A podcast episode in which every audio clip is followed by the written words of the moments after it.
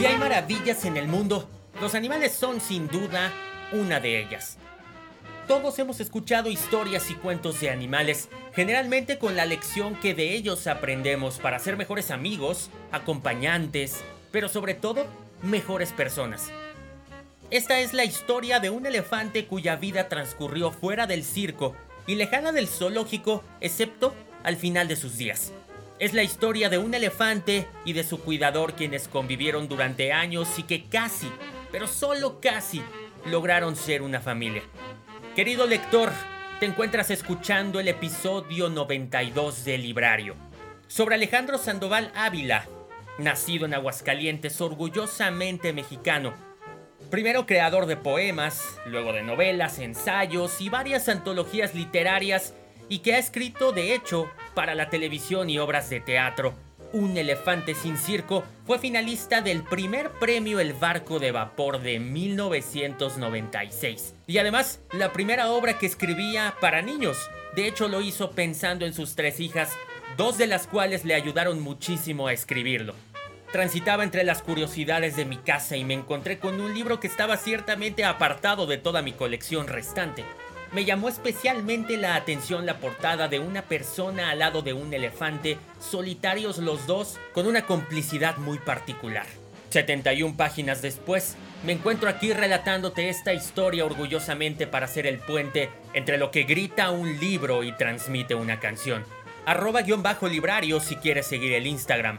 A través de la página Anchor, si tú buscas librario, puedes encontrar las ligas para poder escuchar este episodio cuantas veces quieras y otros 90 restantes desde Apple, Spotify, Google, en tu casa, en la calle o donde más te sea preferido vivir un relato lleno de historias y anécdotas y sobre todo lecciones. Yo soy Adrián Ortega. 92 libros después, aquí nos encontramos. Otra vez, un elefante sin circo de Alejandro Sandoval Ávila, aquí y ahora. El elefante se puso a pensar, Hoy de otro modo me debo peinar. Y con el peine frente al tocador, sobre la frente un rizo formó. Elefantitas color de rosa, muy ruborosas, lo ven pasar. Todas repiten con la trompita, ay, qué elefante, ay, ay, ay, ay. Ese risito sobre la frente es tan bonito como no hay más. Ese risito, como le ha dado cómo le ha dado personalidad.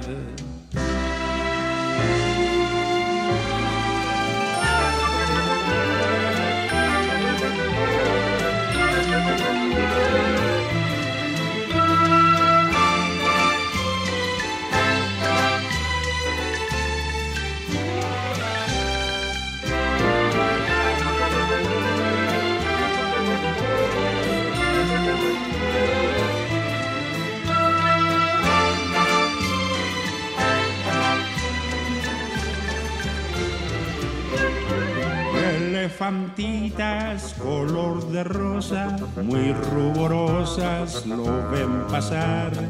Todas repiten con la trompita, ay, qué elefante, ay, ay, ay, ay. Ese risito sobre la frente es tan bonito como no hay más.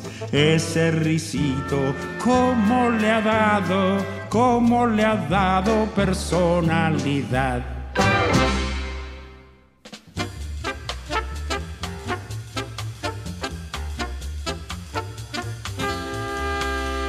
Antes de la función a media tarde, se dejaron ver unas nubes grises por el oriente. Y cuando las sillas y las gradas estaban llenas y los juegos de luces se movían por el centro de la pista a punto de iniciar el espectáculo, llegaron los presagios de tormenta con truenos y ventarrones.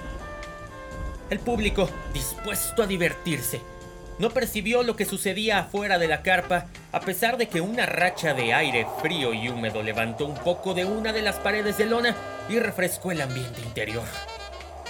La representación de los diversos números dio inicio y todos se concentraron en reír, en aplaudir, en emocionarse. Los payasos acababan de hacer el chiste ese de ¿Cuál es el verdadero nombre de Tribilín? Pues Bilín, Bilín, Bilín. Y los trapecistas estaban ya arriba, cada uno en su sitio, listos para iniciar su número. Cuando la ráfaga de viento se repitió, ahora más fuerte, venció por completo algunos amarres, recorrió toda la parte baja de la carpa y el aire caliente del interior del circo, siguiendo las leyes de la física, y tendió a elevarse. El maquillaje de los payasos se deformó dándoles un aspecto como para asustar. La lona, durante unos segundos, pareció un globo contrahecho. Se levantó un metro y fue suficiente. El estruendo fue pavoroso mientras la carpa caía. Los postes sobre los que estaba sostenida se resquebrajaron con fuertes crujidos y la gente intentaba correr, chocando entre sí, tropezándose con las sillas y arrojándolas sin mirar hacia dónde. Las gradas, hechas de madera y tubos, se tambalearon unos segundos y finalmente cedieron, agregando al desorden un fragoroso golpeteo de metal. Las luces se apagaron. La oscuridad hacía más insoportable el griterío. Cada quien clamaba los nombres de sus acompañantes, invocaba a los santos y a la Virgen, vociferaba maldiciones o pegaba de alaridos por el pánico. La carpa cubrió, al ras del suelo, el espacio que había ocupado el circo. Abajo de la lona seguían moviéndose y gritando lo que momentos antes había sido un espectáculo y su público. La gente sentía el tacto rasposo de la lona que se tornaba asfixiante se agitaba frenética y provocaba convulsiones a la tela inerte. La gente salió arrastrándose. Quienes habían llegado en auto a la función y salieron ilesos se marcharon sin querer averiguar nada más. Pero había algunos heridos y bastantes con ataques de histeria. La lluvia, pertinaz, no cesaba y ya había obscurecido por completo. Entonces alguien gritó que los animales se habían escapado, Muchos quisieron volverse a meter abajo de la lona y otros de plano echaron a correr por media calle. Las señoras gordas imaginaron que serían perseguidas por los leones, los niños pequeños que los chimpancés vendrían a jalarles el pelo y las orejas, los hermanos mayores que los elefantes vendrían a pisotearlo todo. Había guacamayas que de seguro pasarían volando y arrojando caca. Las cobras se enredarían en las piernas de las personas para no dejarlas correr y poder morderlas. Finalmente, los caballos darían de coces contra lo que aún estuviera sin caerse para que el circo quedara totalmente demolido. Pero nada de eso pasó. Los animales también estaban asustados y salieron por diversos rumbos a esconderse donde mejor pudieron. Solo los elefantes permanecieron impasibles. Luego llegaron las ambulancias, los bomberos y varias patrullas.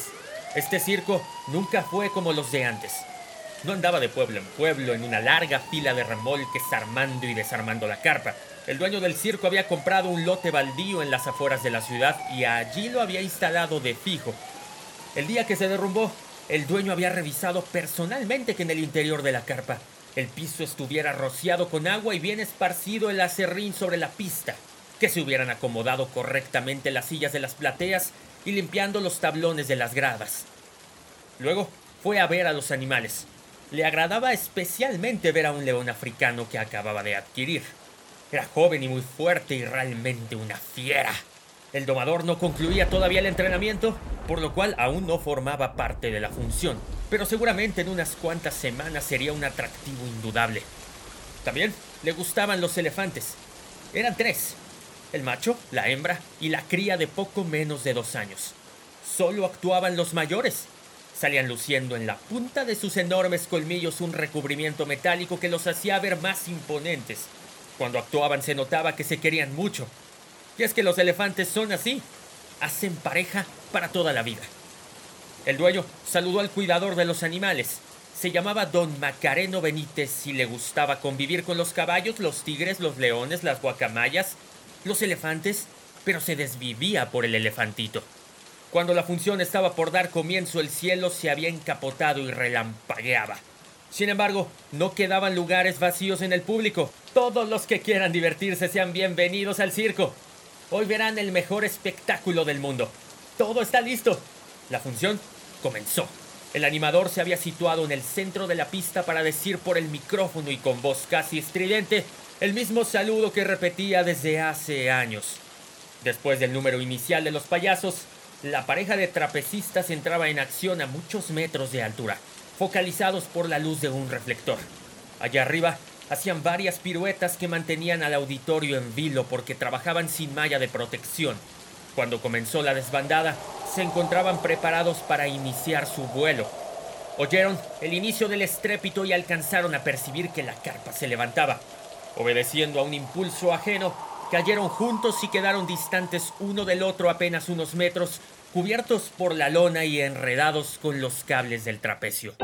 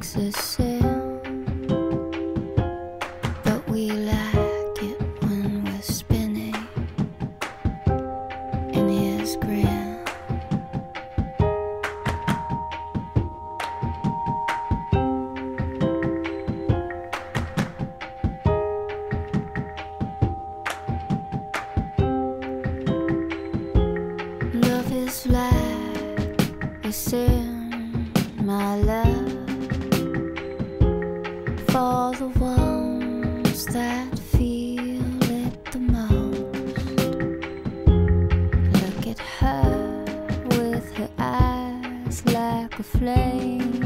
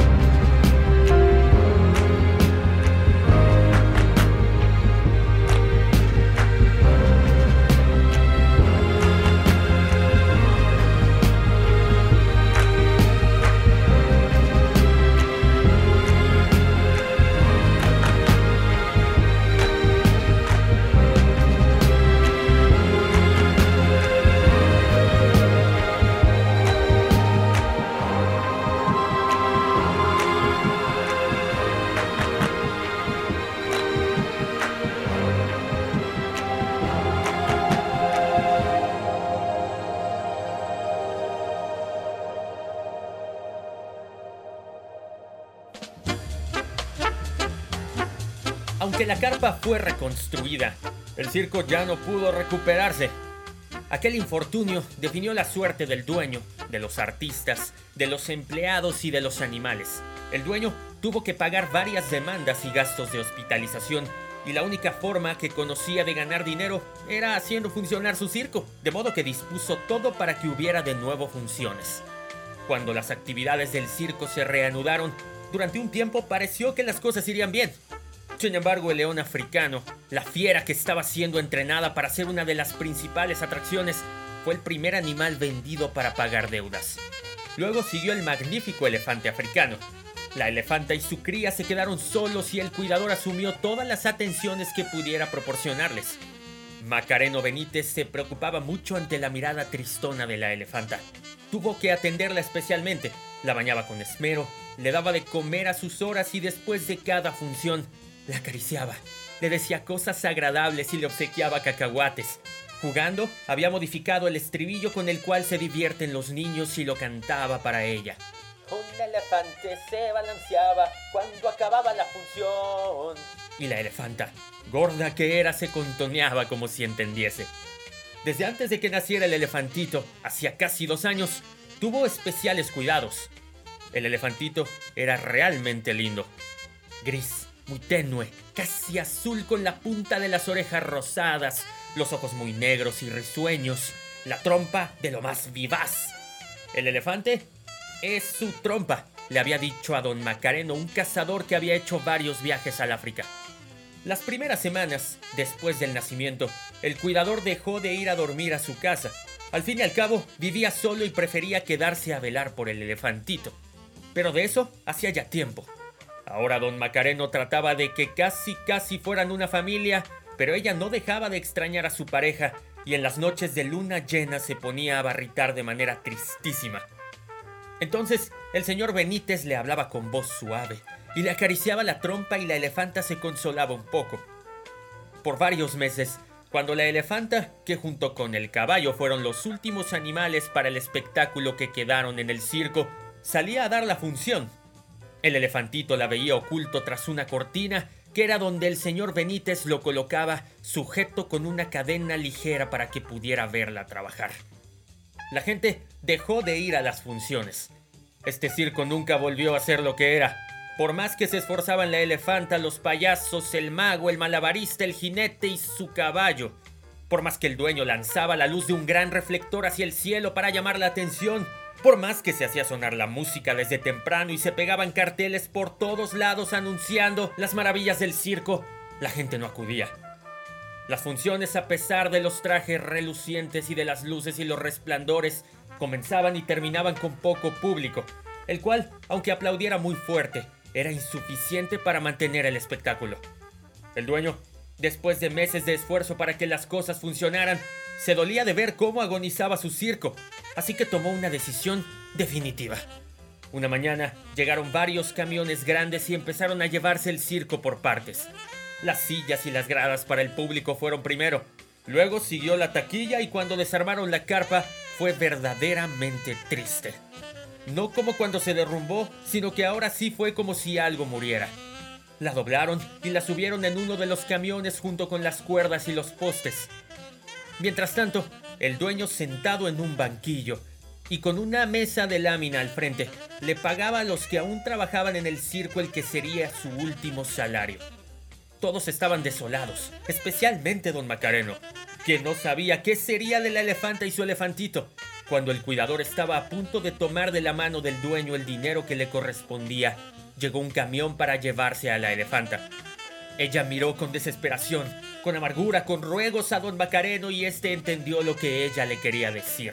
Así que antes de que el elefantito fuese subido al mismo camión que su madre, el cuidador le propuso al dueño que no le diera nada de dinero, que mejor le permitiera llevarse al pequeño elefante.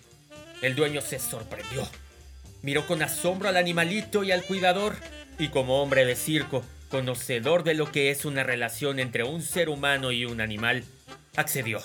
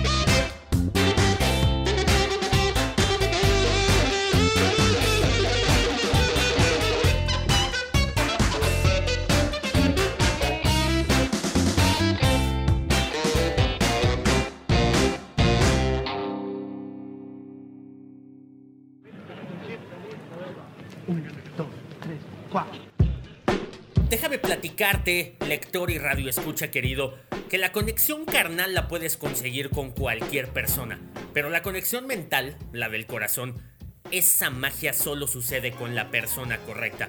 Ángel Garibay nos enseña sobre conexiones y tú eres esa persona correcta que debería estar aquí siguiendo todavía este librario. Yo tengo que hacer el comercial y por eso lo haré. Yo soy Adrián Ortega, un inventor de locuras que se dedica desde hace poco más de un año y medio a hacer librario, a combinar todas las letras que nos puede gritar un libro, pero también todas las letras que nos puede hacer sentir una canción. La combinación entre ambas es un experimento que solo tú has podido experimentar después de uno, quizás más de 50, quizás casi llegando a los 80, pasados los 80, no lo sé, pero esta es la oportunidad ideal para seguirme en arroba-librario, la cuenta de Instagram, para que después de frases, canciones, episodios, diferentes locuras que pasan todo el tiempo, conectes con esto. Sin más, continúa entonces conectando conmigo porque yo ya lo hice desde el primer momento en el que tomaste la decisión de creer en la combinación entre un libro y una canción. Yo coincidí contigo que era lo más difícil. Ahora aprovechémoslo porque así es la vida.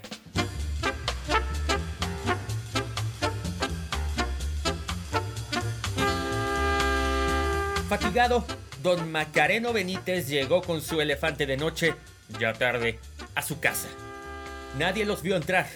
Vivía en una unidad habitacional muy grande recién construida en la periferia de la ciudad. No quedaba lejos del baldío en el cual había estado ubicado el circo si se tomaba el camión, pero como ese día tuvo que caminar, la jornada a pie fue larga. A algunos transeúntes les llamó la atención ver por las calles a un hombre jalando con una cadena a un elefante pero nadie le dijo nada. Su apartamento estaba en un tercer piso y como todos los de ese conjunto de edificios, era muy chico. Con ciertas dificultades y mucha paciencia, logró que el elefantito subiera las escaleras. Para tranquilidad de don Macareno, ningún vecino pareció percibir los ruidos y los jadeos provocados por la subida. Antes de dormir y ya con las luces apagadas, el cuidador miró otra vez al que ya era su elefante. En penumbra, quietecito y entre los dos sillones parecía un mueble más. Los primeros días estuvieron llenos de problemas para el señor Benítez. El elefantito difícilmente aceptaba beber leche. En un biberón grande, de los que se usan para criar caballos y becerros y que había conseguido en una farmacia veterinaria del centro, se la daba al tiempo, tibia, caliente, casi fría y a duras penas ingería algo. Intentó también darle fruta, cocida, cruda, desmenuzada en papilla y también apenas si la aceptaba. Se veía cada día más débil y triste y no movía la trompa para nada. Si el elefante es su trompa, este se encuentra muy mal. Pensaba don Macareno y francamente alarmado, fue a ver a un veterinario que otras veces cuando era cuidador en el circo le había dado buenos consejos. El médico le dijo que los elefantes pequeños son de los animales más complicados de criar. A los dos años es muy difícil que sobrevivan sin la mamá. Pero alguna esperanza le dio. Le anotó los títulos de algunos libros que podía consultar en la biblioteca de la universidad y en los cuales hallaría consejos que le servirían. Con pasión, don Macareno Benítez estudió la mejor manera de sacar adelante a su elefantito. Los libros le fueron de mucha utilidad. Siguió al pie de la letra lo que en ellos se decía y ponía todo su empeño en darle cada hora y con infinita paciencia 30 onzas de leche para bebé apenas entibiada en la mamila que desde un principio había conseguido. Después siguió con la fruta. En trocitos se la colocaba arriba de la lengua para que el animalito no tuviera problemas al tragarla. Luego de las primeras semanas, a pesar de lo agotador de las atenciones que requería el elefante, el señor Benítez estuvo seguro de que sobreviviría. Comenzaba a dejar de lado la tristeza y los ojos volvían a ser risueños y levantaba la trompa cuando veía a su cuidador. Después de los primeros meses, el elefante comenzó decididamente a crecer y su físico se perfilaba para tomar las características de su raza, la fuerza y la corpulencia africanas. La vida entre el animal y el hombre tomó la apacible tranquilidad de la rutina diaria.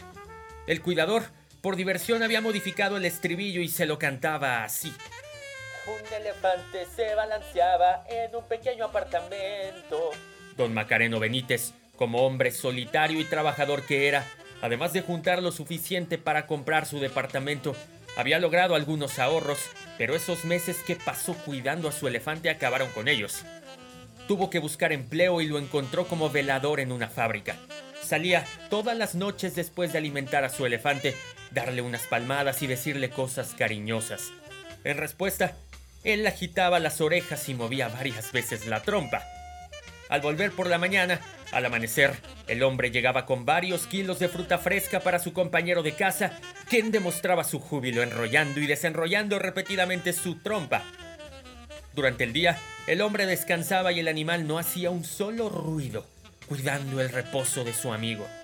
Pero el elefante crecía. Del departamentito, el señor Benítez tuvo que sacar primero los dos sillones de la sala. Al fin que nunca recibía a nadie y hacía falta espacio. Luego, una mesa y cuatro sillas que servían de comedor también se fueron. Don Macareno se dijo que él podría tomar sus alimentos en la cocineta. Enseguida fue necesario suprimir una lámpara que colgaba del techo. Finalmente, el hombre solo conservó los muebles que estaban en su cuarto, a donde el elefante no podía entrar porque no cabía a través del marco de la puerta. Macareno Benítez era un hombre feliz, y entre un día y el siguiente transcurrieron más de dos años. El animal crecía sano. El único problema serio era que en las noches de luna llena, al elefante le daba por barritar y el cuidador sabía que los vecinos del piso de abajo eran eh, algo quisquillosos y temía tener problemas por el ruido. También, cuando el elefante caminaba los dos o tres pasos que podía dar por el reducido espacio de lo que había sido la sala comedor del departamento, el edificio se cimbraba un poco. El señor Benítez era un hombre poco conocido en la unidad habitacional y aún en su edificio. Nunca había asistido a las juntas de vecinos, más que nada porque sus ocupaciones se lo impedían. Primero, porque en el circo salía ya muy tarde y después de velador, empezaba su horario de trabajo cuando el administrador citaba a las reuniones. Lo que realmente le preocupaba era los ruidos que el elefante hacía en las noches de luna llena. Barritaba como si estuviese en medio de la selva. Y así, al volver de su trabajo después de una noche en que hubo luna llena, apenas entrando a la unidad habitacional, Macareno Benítez escuchó las barritadas de su elefante. Echó la carrera con el pecho lleno de angustia y llegó a la puerta de su edificio sintiendo que el corazón se le salía por la boca. Había mucha gente y tuvo que subir la escalera abriéndose paso a codazos. Llegó a la puerta de su departamento que estaba abierta y encontró ahí a la policía, además de muchos vecinos quienes hacían un barullo enorme. Al señor Benítez le dejaron un citatorio para que compareciera por la tarde de ese mismo día en la delegación y explicara la presencia del elefante en el tercer piso de un edificio de departamentos. Asimismo, recibió por escrito una serie de quejas que en unas cuantas horas los vecinos habían acumulado en contra suya. Ah, suspiró. Acarició la trompa de su elefante, quien todavía temblaba un poco del susto de ver tanta gente, y se dispuso a hacerle frente a todo lo que viniera. Cuando por la tarde fue a la delegación, de todas las ventanas de todos los edificios de la unidad habitacional lo miraban, o con risa o con asombro o con enojo. Ya en la delegación, ante el juez calificador, el cuidador se enteró de lo ocurrido en su departamento la pasada noche. Era lo que siempre había temido.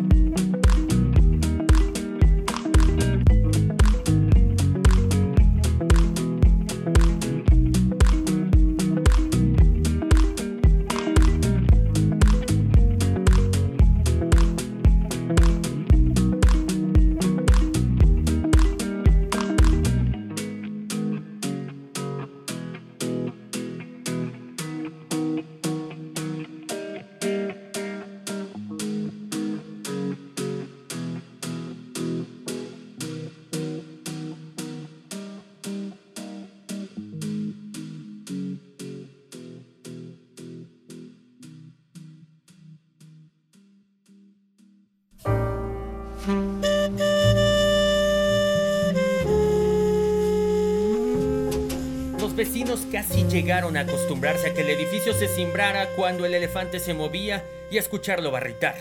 Divertidos quienes habían visitado al elefante aceptaban la modificación al estribillo y lo repetían. Un elefante se balanceaba en un pequeño apartamento.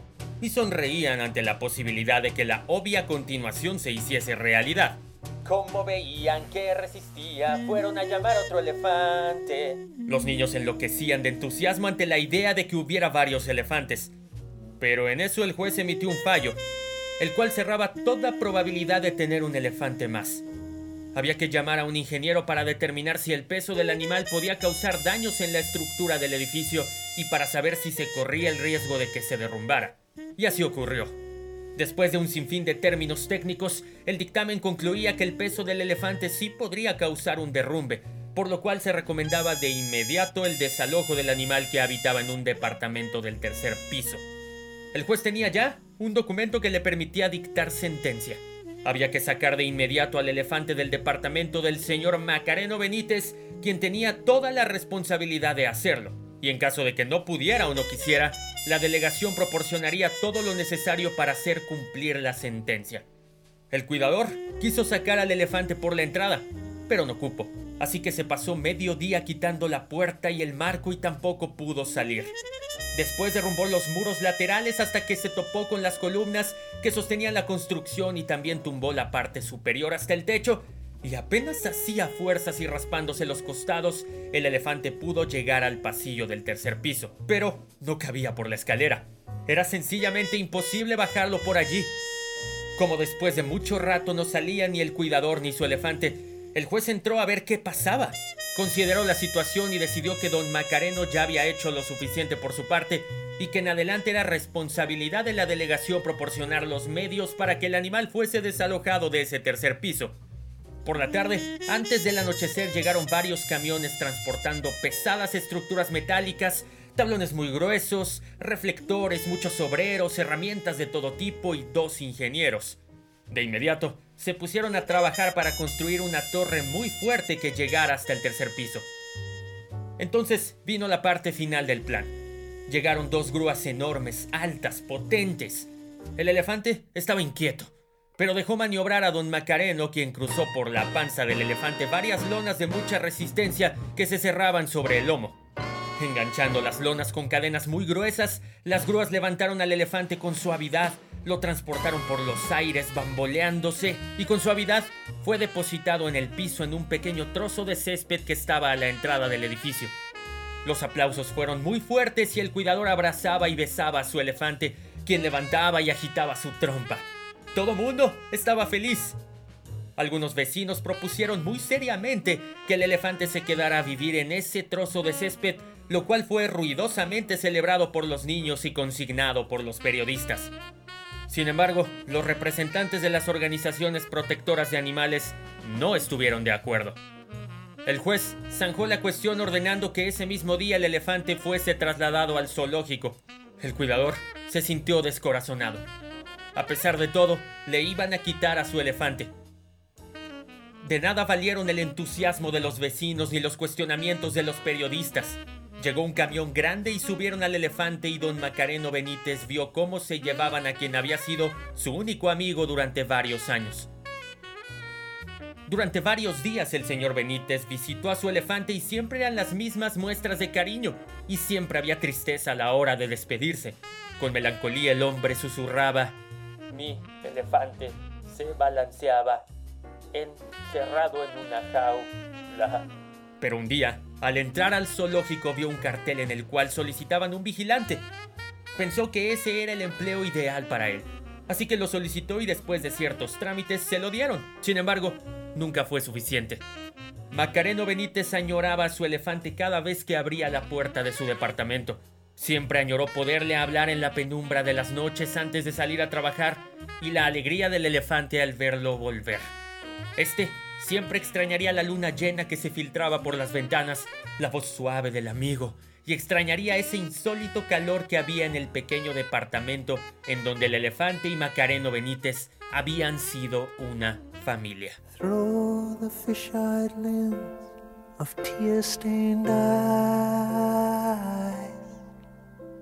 I can barely define the shape of this moment in time. And far from flying high in clear blue skies, I'm spiraling down to the hole in the ground where I hide.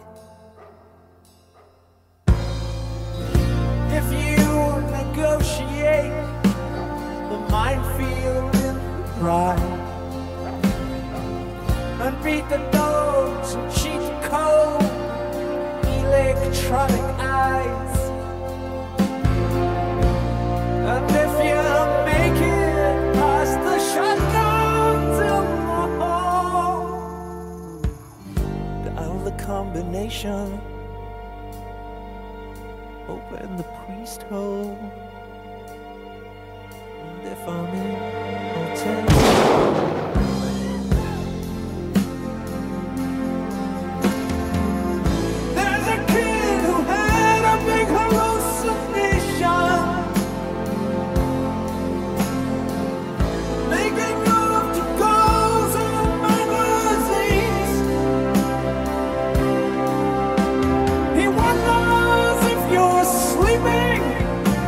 You.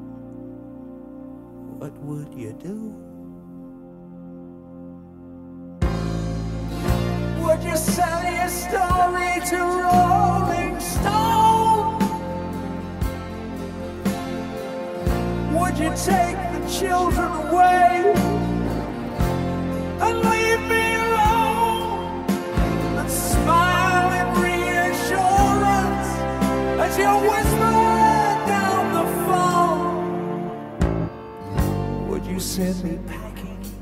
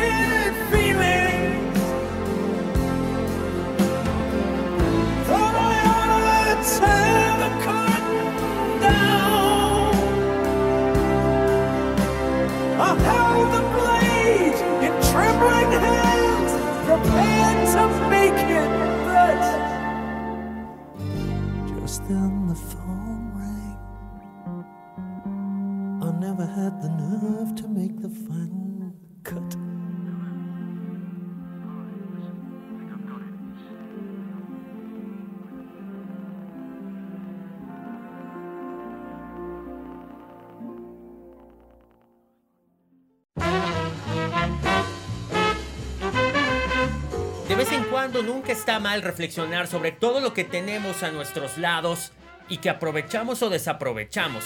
Recuerden, siempre es un buen primer día para decidir recordarse lo importante que son muchas cosas, para dejar venir lo que tenga que venir, para dejar ir lo que se tenga que ir, pero sobre todas las cosas, disfrutar lo que se tiene ahora. Un elefante sin circo, episodio 92 de Alejandro Sandoval Ávila, del barco de vapor de aquellas historias que de niños ahora disfrutamos con otro mensaje, otra lección, otra manera de percibir la vida misma de un amigo animal, un amigo humano o cual sea que sea tu compañía. Si tienes 1, 5, 10, 92 mil momentos para compartir una historia con un amigo, hazlo. La vida es para entregarla y no para guardársela. Yo soy Adrián Ortega, arroba guion bajo librario el Instagram, para más contenidos y hacer de esto gigantesco. Bienvenido febrero y tú querido lector y radio escucha, hazlo tuyo. Decide hacerlo tuyo.